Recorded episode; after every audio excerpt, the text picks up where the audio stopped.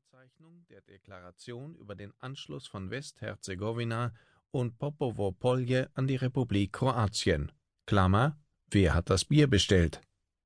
Drei Staatspräsidenten, die keine sind, verhandeln über einen Krieg, mit dem sie nichts zu tun haben wollten oder nicht durften. Miso zu dem Zeitpunkt, als der echte Slobodan Milosevic mürrisch neben seinen Erzfeinden das Dayton-Abkommen unterzeichnete, arbeitete Miodrag Laskovic, genannt Miso, gemeinsam mit Serben, Kroaten, Bosniern und Kosovo-Albanern auf Berliner Baustellen. Nach Papieren wurde damals nicht gefragt. Berlin sollte schnell und billig eine richtige Hauptstadt werden. Während seine Verwandten zu Hause mit ihren Feinden einen Krieg ausfochten, baute er mit den Verwandten der Feinde seiner Verwandten den Potsdamer Platz.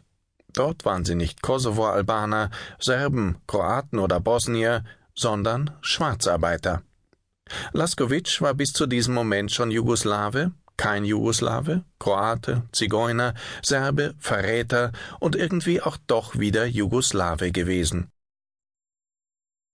Und irregulär in Deutschland war er auch. Genau genommen ist er das bis heute. Die guten Zeiten der Schwarzarbeit sind vorbei, sagt er. Die großen Bauten sind gebaut. Berlin ist eine richtige Hauptstadt und die Behörden können wieder pingelig nach richtigen Papieren schauen. Deshalb mussten Schwarzarbeiter ohne Papiere auf Gelegenheitsarbeit ohne Papiere umsatteln. Während des Krieges lebten wir in Berlin in Saus und Braus, sagt Laskowitsch. Hundert Mark und mehr verdienten sie am Tag. Nach der Schwarzarbeit setzten sie sich ins Taxi, fuhren in ein Restaurant, setzten sich in ein Taxi, fuhren in eine Bar. Wir waren immer in Bewegung, sagt er, und weiß, dass sie damals die ganze Zeit weggelaufen sind.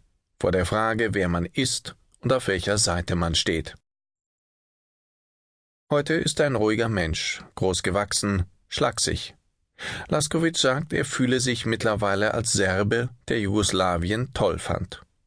Deutschen gegenüber stellt er sich als Jugoslawe vor. Er hat auch noch einen jugoslawischen Pass, dazu einen kroatischen, ist aber auch serbischer Staatsbürger. Nur deutsche Papiere hat er keine. Als Jugoslawien zerfiel, lebte er von einem Tag auf den anderen in Kroatien. Auf einmal kam die Frage, wer man ist, und er hörte von seiner Mutter, er sei Serbe. Damals war er richtig wütend, dass ihm das bis dahin niemand gesagt hatte. Heute ist er dankbar, da er so vom Gift des Hasses verschont blieb. Die Freunde nannten ihn fortan aus Spaß Zigeuner. Kroaten nennen alle Serben Zigeuner. Bis 1991 aus dem Jux ernst wurde und Laskovic den Einberufungsbefehl für die kroatische Armee erhielt, um gegen die Zigeuner in den Krieg zu ziehen. Da hatte er die Wahl, mit seinen Freunden gegen seine Landsleute zu kämpfen oder mit seinen Landsleuten gegen seine Freunde. Stattdessen floh er nach Serbien, tauchte in Bars und im Nachtleben unter. Wenige Wochen später verschwand er nach Deutschland. Er ging auf den Bau statt in den Krieg und half Kroaten, Bosniern und Kosovo-Albanern in Berlin ebenfalls einen Job zu finden.